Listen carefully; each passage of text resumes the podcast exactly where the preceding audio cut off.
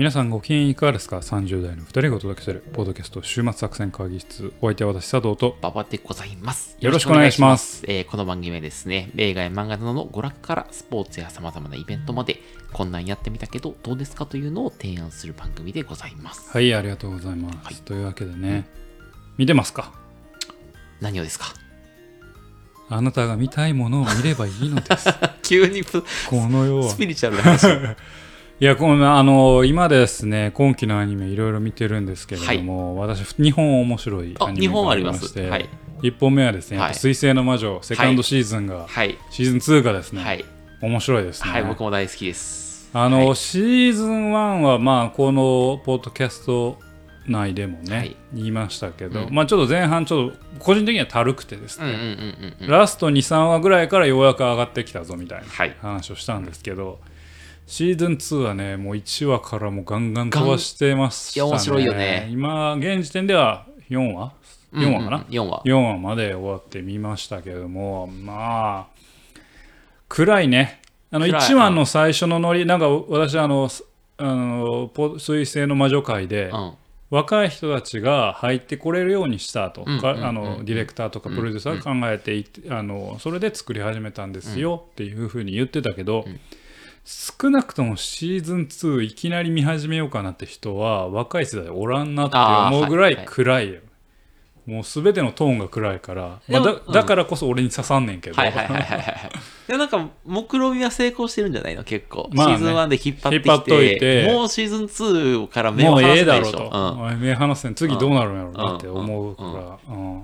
本当に、まあ、続きが気になりますけど、うん。まあ懸念はね、あの私ツイッターでもつぶやきましたけど要素がジョジョあジョジョじゃなくてで徐々に。エヴァっぽい要素がねだいぶ出てますからねこれをどう回収していくのかなんか人類保管計画みたいなことも時にお母さんが言い、えー、と碇結衣ですね碇結衣と初号機の関係が、はいあのエアリアスと,、はい。えー、と妹。うん。双子の妹双子かな？妹。お姉さんか。お姉さん。お姉さんとの関係、うん。でシンジと玄道の関係がまんまお母さんと、えースレッタの関係、はいはい。でもスレッタすごい従順やけどね。従順。あの、シンジ君と違ってね。まあね、うん。まあね。で、まあそこになんか、ある種の何？むあの反発が怒りと、あ、言動と信じにあったけど、うん。依存があるね、確あかるから、に確かに。そこをどう乗り越えていくのかみたいな。で、ちょっとね、エヴァのままはいかれへんやろというまあ思いはあるので、ちょっとどうなっていくのかね、ある種期待はしつつも。楽しみだよね、あ本当に。まあ、エヴァだけじゃなく周りのねキャラクターもいろんなめいめいいろんな思いをね、うん。あの抱えていきますから、グエン先輩とか。もうグエルみんな大好き、はい。ね、本当に親父親殺しという葛藤をね抱えて、ね、お前好きやな、父親殺しな。いやもう映画とは、は父親を殺すためにあるっていう本もあるぐらい、んまあ、父親超え父親殺しっていうのはもうハリウッド映画にはもうか。本当に定番なんですよなるほどね。親父を超えるっていうのはテーマなんですよ、一つ、うんうんうんまあ、親親を超えるというのは、うん。で親を殺してしまったという、うん。そこをあんなね頭の先っちょだけピンク色の髪してねそうやった本な当。弟と全然似てへんやん。って思いながら。確かに。そうやな。ピンク、ピンクがあるもんな、あいつだけな。うん。そう。っていうのをねちょっと思うね。まあシーズン2もね終わったらね、うん。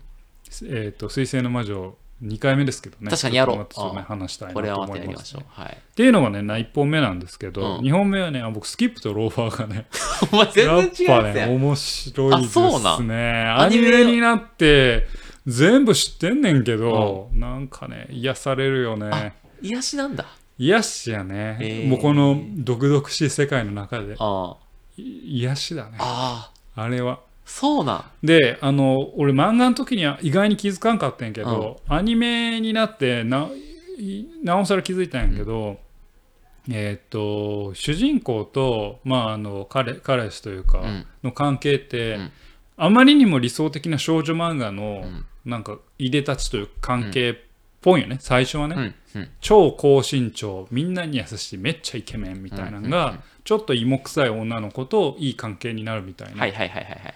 っていうのをあの何？型としては使ってんねんけどそこをうまく外しながら、あの各キャラクターの心情も描き、うん。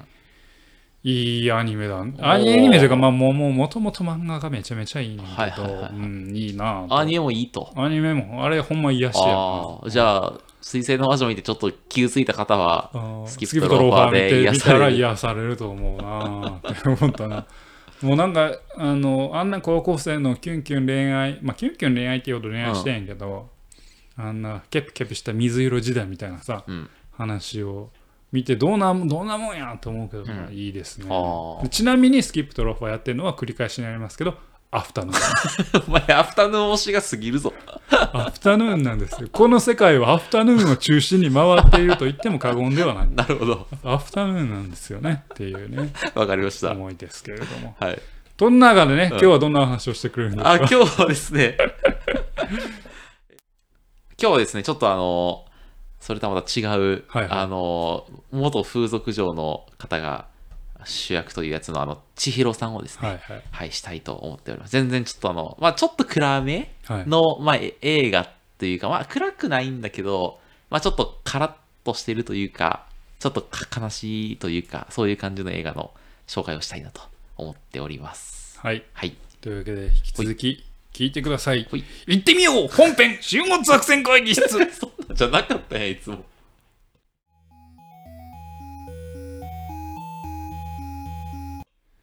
さあということで始めていきましょう今日のテーマはですねはいえーっと千尋さんをはい千尋さんを紹介したいなと思っております。あの、はいこれ2023年、今年か、の2月に映画化されておりまして、ネットフリックスオリジナルで配信されている作品というところでございますと。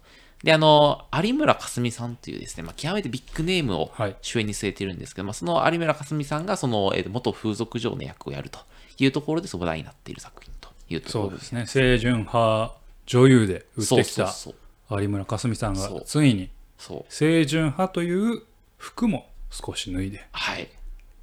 そうです。そうですはい。でちょっとぬ濡れ場的なシーンもありますので、ははいい。それ目的で見てもいいと思います。はい。そんなことはないやろ はいそんなことあるかというところで、この作品をですね、一言で言うならばですね、なんかはい流れるように生きることの重要性みたいなものを、まあ、再確認するための作品という感じかなと思っておりますと。はい。ということで、ちょっとまず概要からいかせていただければと思いますが、この千尋さん原作漫画がありまして、あの、1999年の漫画なんですよ、これ。はいはいはい。で、それに、あの、モーニングとかイブニングでですね、アフタヌーンじゃなくてですね、あはいモーニング、イブニングで連載されてたのがちひろさん。モーニングとイブニングなんやそう、なんか、初めモーニングやってんけど、その後イブニングになる。あこれは朝じゃない？夕方だとうんでも午後ではない午後じゃないです。午後ではないそうそうそう。っていうね。はい。いうのでございます。で、原作漫画はですね、えっと安田博之先生という方でございます。多分ね、あのね、代表作だけ聞いたらあわわかると思うんですけど、ショムニです。あ庶民の方なんだはい。昔のドラマ、ねはいはいはいそれの原作も書いていへる方ーでございますと。で、この1999年に連載開始された漫画が、まあ、時を超えて、はいはい。このこの2023年に映画化されたということは、まあ、この作品を語る上でですね、ちょっとあの個人的に結構大事なことなんじゃないかなというふうに思っております。と。なるほど。で、まあ、それは千尋さんっていう漫画そのもののその先進性というかさ、1999年代の後半のもうサブカル系の漫画の、まあ、時代の先取り感みたいなものを示しているし、はいはいはい。まあ、同時にこの映画の、あなんていうの、1990年代に提示されたメッセージのえの焼き直しかみたいな、あもう一歩だなみたいなところを、まあ、象徴している、なるほどものかなと思っているって感じなるほどねですと。はい。というところで、ちょっとまず、あの、あらすじの話からいければなと思いますが、主人公の千尋さんはですね、20代後半の女性でございますと。で、元風俗嬢だったんだけど、まあ、今風俗嬢辞めて、で、まあ、地方のですね、あの、海が見える町に、はい。の、はい、海が見える町です。大体海海見える街行きがち。もうちょっとこれあるあるやりたいわ。疲れたら、疲れたら海見えるところ行きがち。行くね山には行かんのよ。海見えるところに行きがちそうそうそう。潮風がね、癒してくれるんだよ。大体海見えるところ行きがちやね、で、そこのあの、小さな弁当屋さんの店員として働いていると。はい。で、彼女があの、風俗嬢になったのはですね、どうやらなんか千尋さんのお母さんがちょっとあ毒親だったみたいで、毒親はい。で、お母さんから逃れて一人で生きていくためだったことが、まあ、ちょっとまあお金を稼ぐためにとはいはい、で、まあ、風俗嬢時代に、まあ、いろんな体験をして、まあそこで、まあ、やっぱ信頼していた人にちょっと包丁で刺されるとか、ああはい。みたいなちょっと辛い経験をした千尋さんはですね、まあ、ちょっと風俗嬢を辞めて、で、まあ、弁当屋に行くと。はいで、昼は弁当屋でパートして、まあ、食べていくために必要な最低限の収入だけ稼いで、で、あとはまあその、あの、夜はト、そう。バットマンの格好で 街を助けられるとそんな完全懲悪もんじゃない。全然そう諦めて普段はう。もう弁当屋うん仮の姿でああああ夜はもうあのバットマークが空に輝く時 バットスーツを着て戦うっていうのが千尋さんのお話や有村架純じゃなくていいかな、それ。すいません話の腰折はい、りました、大丈夫です、大丈夫です。ははいい。はい。でも、あの、夜はもうなんかビール飲んで、ちょっとラーメン食べて、あ飲んだまあ、くれてるんや。まあ、飲んでくれてる、なんかその、なんていうの、もうた楽しく過ごしてる感じ、あはいはい。なんかその面倒な人間関係とかに束縛されずに、はいはいはい。もう自由気ままにその生きてるって感じ、はいはい。でそのなんか例えばね街をぶらついてた時になんか出会ったホームレスの、まあ、高齢の男性とちょっと仲良くなってだったらちょっとなんか体汚いからおいでって言って家に呼んで体洗ってあげてで一緒に酒飲んでとか弁当食べてとかでちょっと仲良くなるみたいえファンタジーやん。なまあファンタジーかもしれなうん。い確かに。それは俺もファンタジーかなって思ったけど でもそういう感じの、まあ、ちょっともうなんかあんまりそのなんか年齢とか性別とかに全然その偏見を持たずちょっとまあそういう人とまあ一緒に酒飲むと友達になったりとか。なるほどね。あとちょっとその話怖い話やな。いや俺ゾワゾワってして怖っと思って。まあそうねできる？できへんやろ。できんできんできんできん。まあそう、そういう人ですと。で、あとなんか公園で漫画読んでた時に、ちょっとあの絡んできた、そのいたずら好きの、ちょっとそのネグレクト気味の、ちょっとあの、かあの、す寂しい少年とちょっと仲良くなったりとか。まあそんな感じで、まあその、老若男女問わずに、まあいろんな人と交流して、してまあ程よい距離感の人間関係を、まあ千尋さんは作っていくと。でまあさあの、なんていうの、あんまり煩わしい人間関係とかに悩まされるとか、なんかこうあるべきみたいな、その世の中の風習とかルールとかにとらわれることなく、まあもう自由に過ごすみたいな。で、そうしてるうちに、なんか千尋さんを媒介として、なんか千尋さんの周囲にいる人物同士が、ちょっとずつなんか繋がっていくのよね。その、こうあの、ホームレスの人とか、でホームレスの人が連れてってくれた、その、あの、廃校みたいなところがあるんだけど、廃校に、なんかそのね、あの、不不登校になった女子高生がいたりとか、みたいな。で、そうそういう人たちがなんかちょっとずつつながっていき、そしてまあ緩やかにコミュニティが生まれてくると。で、なんかその、千尋さんの周りにいるのは、なんかその、親の束縛が強くて閉塞感感じてる女の子とか、なんかその、まあ、えっ、と、まあそういうネグレクト気味の小学生とか、あとその元風俗上のそのニューハーフの女性とか、そういう人が集まってくるみたいな。でそういうなんかちょっとその、寂しさというか、を抱えてる人が集まってくるわけですね。なるほどでそんな年齢も性別もバラバラな人たちが、まあ、こう、コミュニティの中で、それぞれの孤独を癒していくと。で、ちょっとだいぶ仲良くなって、あのピあのビルの屋上で、そのパーティーなんかをしたりして、まあ、仮と楽しい関係を築くことに成功するんだけど、その時点で千尋さんは、あの、そのパーティーがみんなで楽しそうな時間を過ごしている中で、すっと姿を消してしまうんですね。はいはいはい。で、そんで、そのまま街から出て行って、今度はどっかの牧場かどっかに移り住んで、その酪農家として働き始めると。で終わるというのが、それで終わるっていうのがこの千尋さんという物語でございます。はいはいはいはいはい。見えてきました？見えました見えてきました見え来てます来てます、来てます。はいはい。っていう、あの、この物語、本当にあの、起伏がないんですよ。はいはいはいあの、千尋さんの淡々とした日常が描かはいはいはいれはい、ちょっとずつ一人一人と人間関係に結びついていき、そこがつながっていき、はいはいコミュニティになって、千尋さんがそこから出ておしまい。はいはいはいはいはいはい。どうでしょうか？いやえっ、と型としては、そういう作品はある。あ、そうなんだ。うんあの、ある種の神様ある種の元触媒としてのあるキャラクターを中心にそれが物語が動いていく。だからその本人の物語があんま動かずに。その周囲がある人の異物が異物まあそれは神様みたいな存在が入ってきて、えー周囲がまあどちょっとポジティブに動いていって、うん神様は去っていくみたいなお話の方としては、まあまあみ見たことはある,、かな、うん。ちょっと今例は思いつかないけど、うんなるほどね。ていうのはちょっと思いましたね。そう捉えるとか。なるほど。はい。まあそんな感じのお話でございまして。はいはい。なのでちょっとここからその、このあの批評というか、高校作みたいな話をしたいんですけど、はいはいはいはい。あのーまあ、なぜこの千尋さんがせっかく作ったコミュニティから離れてしまうのかとはいはいいう話が、まあ、一番大事なところかなと思うんですけど、まあ、すごい、あの、まあ、終わり続ける日常みたいなものを生きてる。で、それなんか1999年ぐらいのなんか話だなってすげえ思うのね。はいで、なんかもっとわかりやすく言うなんか永遠に続くコミュニティなんて存在しないとはいはいいうことを千尋さん理解しており、まあ、そんで、まあ、あと、失うことの恐怖みたいなことに怯えているので、なんかその、ちょっとこのコミュニティに依存しそうになりかけたら、もう抜け出すわけですね。はいはい、そうそうそう。で、なんかその海が見える街で形成されたコミュニティに、まあ、ちょっと居心地の良さを感じてしまって、ちょっと執着するとか依存しそうになって、あ、もう依存しきる前にちょっと人間関係をそのリリセットしようと。はいはい、でそのために、まあ、遠く離れた牧場に行くと。みたいな話なんだな。で、でその永遠に続くコミュニティは存在しないんだみたいな。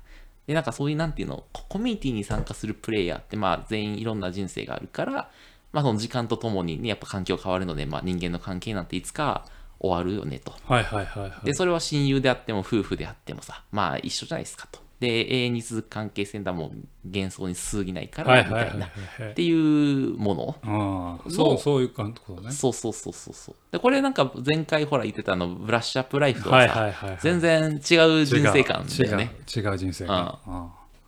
あの、まさにちょっと、私が今ちょっとその辺思うところだよね。今なんかね、いや、世の中のトレンド的に、その物語作品を、アニメ、漫画、ドラマ見てるときに、映画もね見てる時に思うのは小さなコミュニティへの回帰。そこから出ないことへのその小さなコミュニティの居心地の良さに浸かることへの憧れになるかな。の物語が結構増えてる気がするよね。だからそのアンチテーゼとしての千尋さんっていうのはなんか俺の中で今腹落ちしたというか。はいはいはいはい。なるほどね。なんかスパイファミリーとかも結構そういうとこあるもんね。そう。だから小さいコミュニティの、うん、まあ、スパイファミリーはどうやろうな。なんかもうちょっと大きい世界の話が国まあ、国と国の話が裏側にあるから何とも言えんけれども、うん、あのまあブラッシュアップライフを何度も挙げるとあれやけれども、まあ、その小さなコミュニティって楽しいんだよね。この、うん、まあある種のぬるま湯みたいなところの居心地の良さっていいよねそこから出なくてもいいじゃん。みたいな。これ見つけたんだから。っていうのをというよりはなんかちょっと俺の最近の、ね、思いは、うんうん、というよりはそこがもう憧れになっちゃってる、うんうん、今までは小さなコミュニティから楽しいよねうじうじっていう物語からそれを脱出せよっていうメッセージの話があって、その後にまた今コミュニティの小さなコミュニティに帰るみたいな話なんだけど、それはもはや自分の手に届くものではなくて、うん、ある種の憧れを描いているファンタジーとしての小さなコミュニティ幻想の現れとして今そういうドラマが多くなってきているような印象を持っていると。それに対して今の聞いている千尋さんは完全に、まあ、ある種のアンチテーゼ、そんなファンタそれはあくまでファンタジーだから、一瞬楽しんだら去っていく、新しい世界とかコミュニティにあのまあその永続性なんてパーマネントのものなんてないんやよっていうものとして捉えるとまあなんかカウンそのアンチテーゼというかカウンターもの カウンターもの違うな。まあとあの反するものとしてはなんかいい,、いい位置づけかなと思いました。そうだね確かに、はいはいはい。うん、もうそうだね。なんか一応憧れはありそこへのそのそれが手に入らないことへの寂しさみたいなものに耐えながらその流動的にそう。そうっていう割り切り、うん、でだからすごい千尋さんはなんかそのなんていうの内面は一応ちょっと描かれるのよ千尋さんの。でもなんかそれにひたすら耐えるだけ、うんうん、寂しい寂しいでも耐えて表面上明るく生きで、まあ、一定の、まあ、人間関係までは割となんていうの、まあ、体洗ってあげるぐらいのとところまでは 結構踏み込んどるけど,、まあ、けどな。でもそこはもうなんかあんまりその内面の弱さは見せないしその依存関係にはならない。でなんかちょっと期待するとさ勝手に期待しちゃうじゃない、うんうん、とか期待すると裏あの裏切られた時に傷つくから期待しそうになったらもうリセットしちゃうっていう。自分の本当に手に入りそうなものが目の前にあるのに自分からリセットするっていうそういうはい。だちょっとね切ない感じの作品なんですよ。はいはいはいはい、はい、今これかと思ってそう。なるほどね。はい、いやまあだある意味結構リアルなんじゃない、なんか俺本当に小さなコミュニティにとど人はもうとどまってないんだなって思う。小さなコミュニティ欲しいと思ってるんやなと思って、うん、あうんうんうん小さなコミュニティすらもう幻想になってきてる、うんうん、分断個々人が分断されてて、小さなコミュニティに居続けるんだっていう優しい幻想を望んでる人々が増えちゃってる中ではい。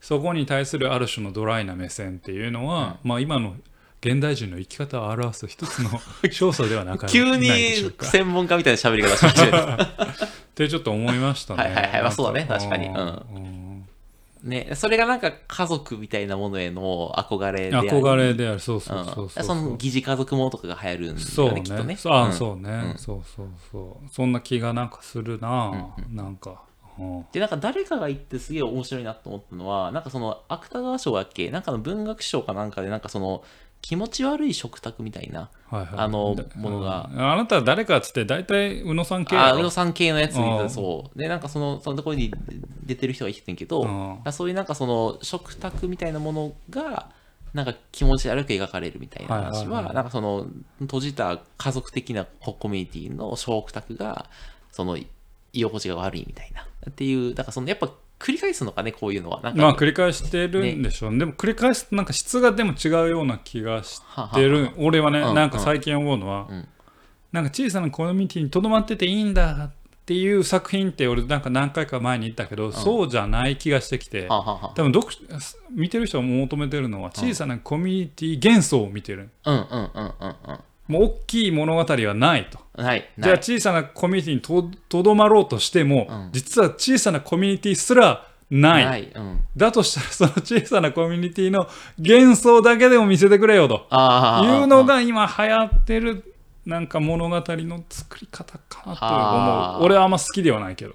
その二次元だからこそそれが成立しておりそこそうそうそう。にそ癒しを求めていうくと。そう男で言えばちょっとホモソーシャル的なお話であったり女の子同士がキャピキャピしてるみたいな。小さい何か目標に小さいコミュニティで小さい目標に向かって動いてる人たち、ん。なんか楽しいみたいなのが、まあ次回次次回話そうかなその話はね。お。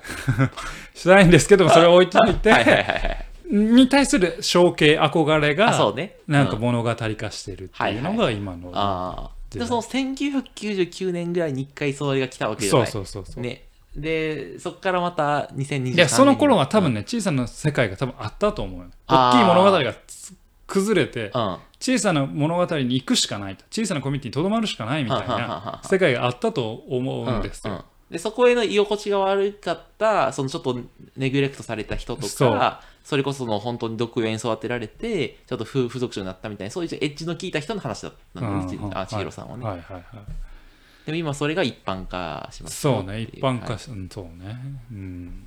なるほど。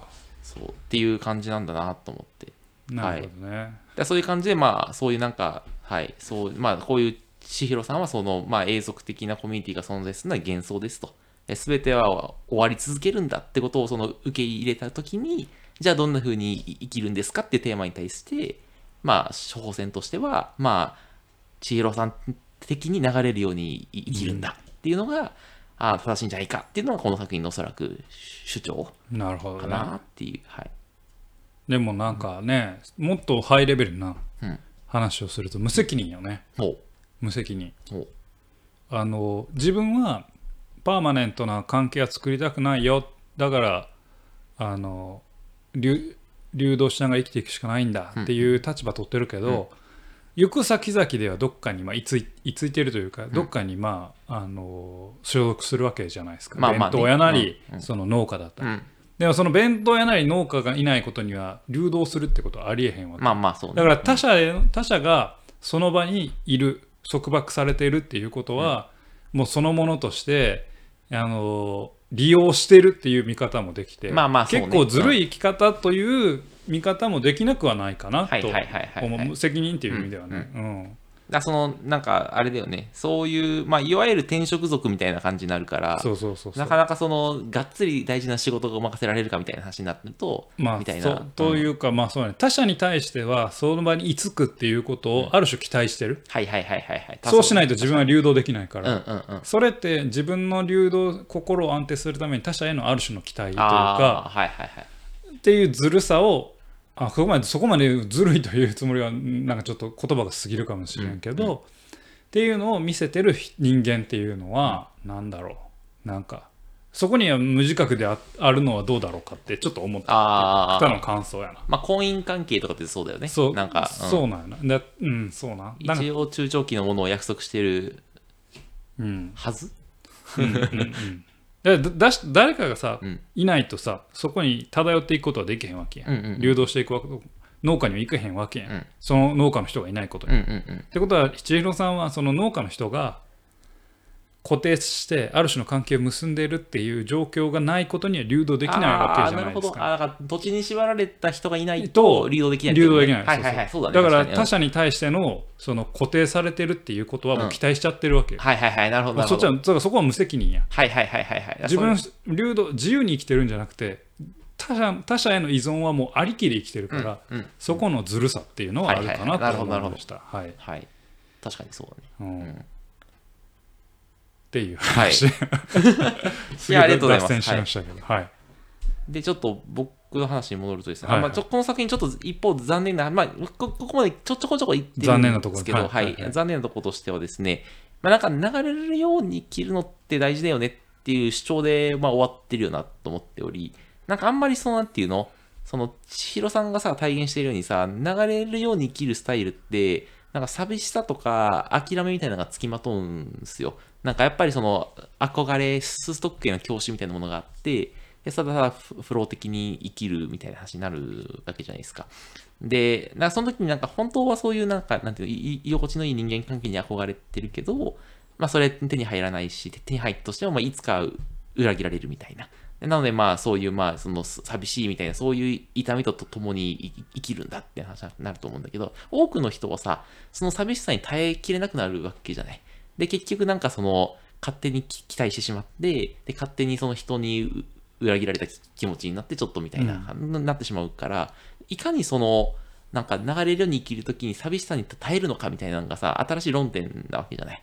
でそこに対して、どういう処方箋なんだみたいな話は、この作品にはないなと思っており、だとすると、なんかこの作品はなんかその1990年代にすでに提示さされてた流動的な生き方みたいなものを、まあ、そのあ有村架純を使ってその真っ青に訴えるとか、今だからあえてそれを再確認するみたいなものにとどまってるよなと思っており、なんかその、もう一歩、もう一歩何かある進んでくれよとそうそうそうそうそう。で、それがあるときっと多分千尋さんが淡々とした生き方で生きるだけの作品じゃなくなると思うんだよ。その彼彼女のその淡々とする生き方にその波が生まれるじゃない、はいはい。やっぱでも寂しさとどう自分は立ち向かうんだみたいな話。でそこで多分ドドラマが起きてちょっと物語に展開が生まれる気がするんだよね。だからそういうのがあるといいのになってはい。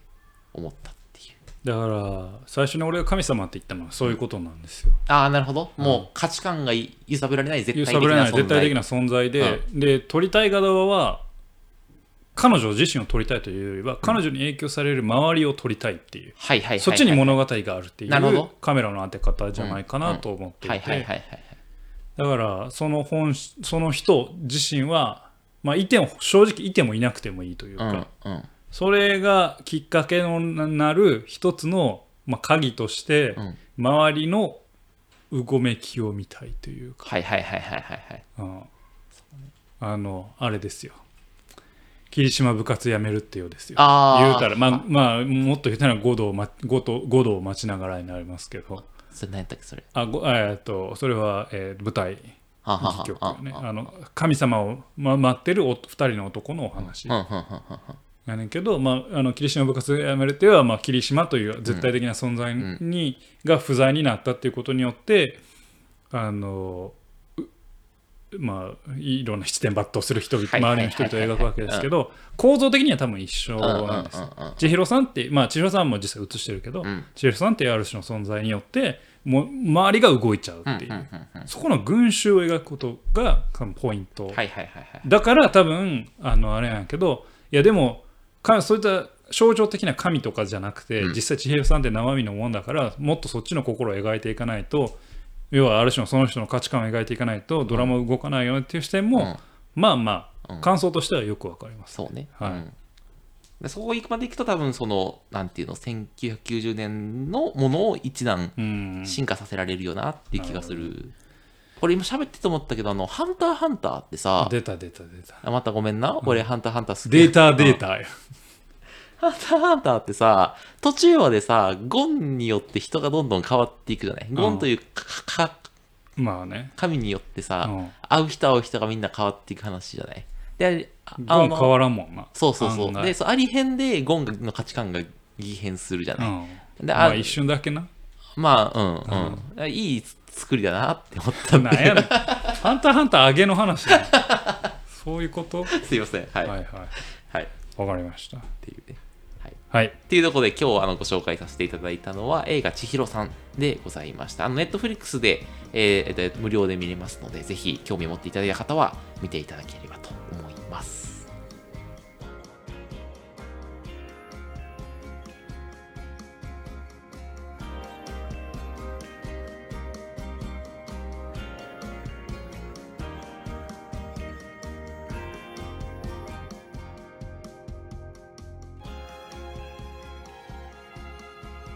週末作戦会議室ではお便りをお待ちしておりますお便りは、ポッドキャストのメモ欄に記載されたリンクよりアクセスいただき、終幕作戦会議室ホームページ、メールフォームよりお願いします。またツイッターもやっています週末作戦会議室でぜひ検索くださいお便りはツイッターにいただいても結構でございます。はい、ありがとうございます。というわけでね、今日はシーヒロさんの話をはいしてまいりましたが、えー監督が今泉力也監督じゃはいないですかうん。まあね、最近恋愛映画を撮らせたら、今泉力也の右に出るものはそうなんだ。いというか、恋愛映画ばっか撮ってる。他何作ってる人？愛がなんだとあか、えーっとね、ヒーズかな、あとなんかもうもうもう複数作品ありましたけど、うんうん。